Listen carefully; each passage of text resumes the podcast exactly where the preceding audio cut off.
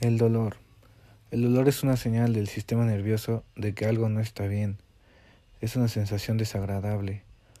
Cada quien tiene su propia definición de dolor, pero pues un concepto de dolor pues puede ser un pinchazo, un hormigueo, picadura, ardor, alguna molestia. Hay diferentes tipos de dolor, son los constantes o intermitentes, o simplemente al contacto del dolor, al movimiento y por eso es que el dolor es una definición de cada quien a mi punto de vista. La escala visual analógica del dolor o abreviada EVA permite medir la intensidad del dolor que describe el paciente con la máxima reproducibilidad entre los observadores. Consiste en una línea horizontal de 10 centímetros parecida pues a una regla en cuyos extremos se encuentran las, las expresiones extremas de un síntoma.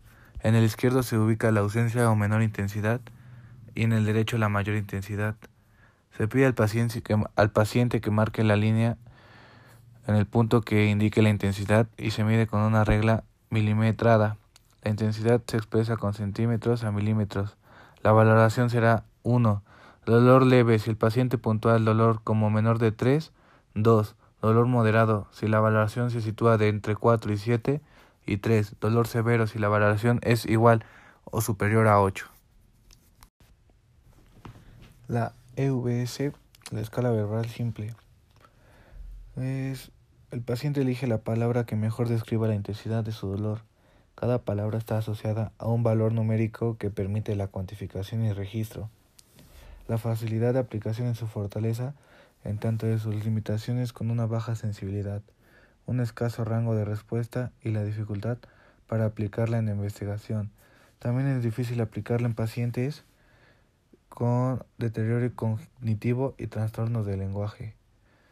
va del 1 al 4, del 0 al 4. El 0 es sin dolor, suave es 1, moderado 2, mucho 3, insoportable 4.